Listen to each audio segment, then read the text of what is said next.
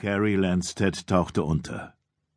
Die Schaumbläschen über ihr brachen das Licht der in die Decke eingelassenen LED-Lampen und glitzerten durch die Wasseroberfläche wie kleine Diamanten.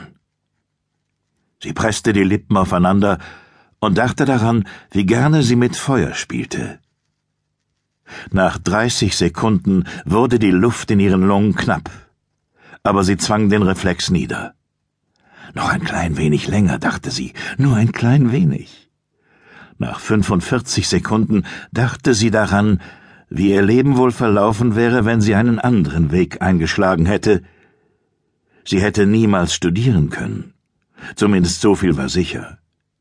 Sie stammte aus Omaha, Nebraska. Jetzt lag sie in der Badewanne eines Luxusapartments an der 20. Straße in Arlington. Nach einer Minute dachte sie an ihre Eltern, die sie zweimal im Jahr besuchte. Sie kaufte Hosen und T-Shirts für diesen Anlass bei Old Navy, damit ihre Eltern keinen Verdacht schöpften. Sie sollten wissen, dass es ihr gut ging, dass sich ihre Tochter nicht verändert hatte. Ihr Vater war ein cholerischer Gebrauchtmaschinenhändler, der seine Frau mehr liebte als seine Tochter. Und Carrie konnte es ihm nicht verdenken. Ihre Mutter war die perfekte Hausfrau, nur der Hackbraten, den sie für Carrie zubereitete, weil sie glaubte, es wäre immer noch ihr Leibgericht, wurde von Jahr zu Jahr salzloser. Carrie mochte es ihr nicht sagen. Was hätte das für einen Sinn? Wie alles andere. Wie konnte man erklären, wofür es keine Begründung gab? Nach einer Minute und fünfzehn Sekunden wurden ihre Füße taub.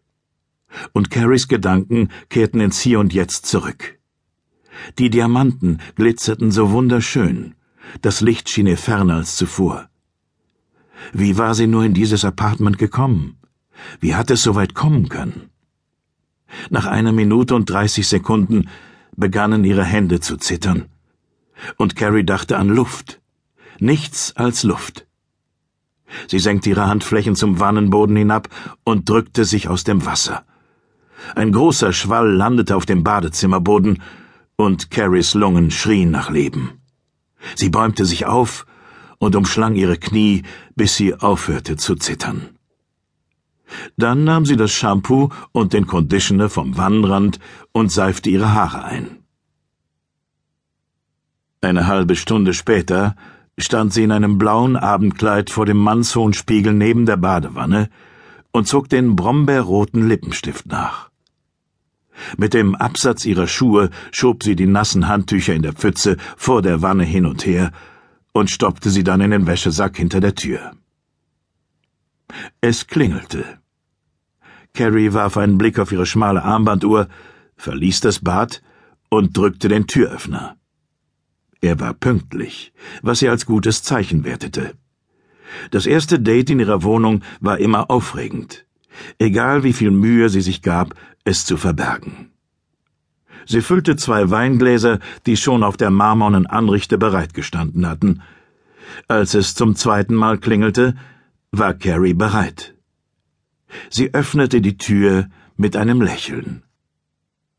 Er hielt das Glas am Boden, wenn er es zum Mund führte, was Carrie verriet, dass er ein draufgängerischer Genießer war. Es verriet Männer wie Frauen gleichermaßen, wie sie ihr Glas führten. Carrie hielt es am Stiel, sie bevorzugte den Kampf mit dem Bajonett. Außerdem spielte sie ihre Rollen stets so elegant wie möglich. Er war charmant, gab sich Mühe, sie zu verführen, genau wie Carrie es erwartete. Und er kannte die Regeln. Der Umschlag zur richtigen Zeit, kein falsches Wort, so wie Carrie es mochte. Und er war definitiv kein Cop. Sein K-Street-Anzug kostete vier Monatsgehälter eines kleinen Staatsdieners.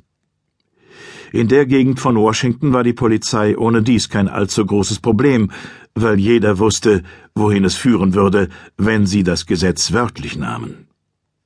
Allesamt wären sie verhaftet, die Senatoren aus fernen Staaten im Hauptstadtexil und die Abgeordneten aus den Kleinstädten, wo die Hockeymam-Ehefrauen Maulbeerkuchen für die Wahlparty stifteten. Das Washingtoner Establishment waren die besten Kunden von Frauen wie ihr. Als er Carrie zum Bett führte, spürte sie eine starke Hand an ihrer Taille. Er bettete sie auf die Kissen wie eine Königin, während er sie küsste. Seine Hand wanderte langsam ihren Oberschenkel hinauf. Carrie legte einen Zeigefinger auf seine Lippen und griff nach ihrem Weinglas. Sie prostete ihm zu. Er hatte seinen Wein fast nicht angerührt, was äußerst selten vorkam. Möglicherweise ein Alkoholiker, dachte Carrie. Die gab es in Washington öfter, als man annehmen mochte. Er griff nach dem Reißverschluss ihres Kleids und zog ihn langsam nach unten. Carrie kicherte und ließ die Träger über ihre Schultern fallen. Er fasste sie um die Hüften, küsste sie. Sanft streifte er den rauen Stoff über ihr Dekolleté und schlug ihr brutal mit der Faust ins Gesicht. Warmes Blut rann aus den geplatzten Gefäßen ihrer Oberlippe. Der Schlag war so unerwartet gekommen, dass Carrie nicht einmal schrie. Während sie sich noch darüber wunderte, hielt er ihr mit seiner tellergroßen Hand den Mund zu, drückte ihr die Luft ab, hielt ihren Kopf wie einen Schraubstock, unbeteiligt wie ein Farmer, der eine Katze ertränkt, gewissenlos und mit Gleichgültigkeit gegenüber der unterlegenen Kreatur. Panik erfasste Carrie, lähmte sie für Augenblicke, und da hatte er bereits blitzschnell ihre Arme mit Klebeband an die Bettpfosten gefesselt, dann die Füße, dann ein Stück über ihren Mund geklebt. Die große Hand war verschwunden. Carrie wand sich in ihren Fesseln, aber sie gaben nicht nach, schnitten nur noch stärker in ihre Haut. Sie lag auf ihrem Bett, unfähig sich zu bewegen, unfähig zu fliehen, unfähig, ihrem Schicksal zu entrinnen. Opfer, blitzte die Erkenntnis durch das dumpfe Dunkel in ihrem Kopf. Der Schweiß rann über ihr Nasenbein und tropfte auf den Klebestreifen über ihrem Mund.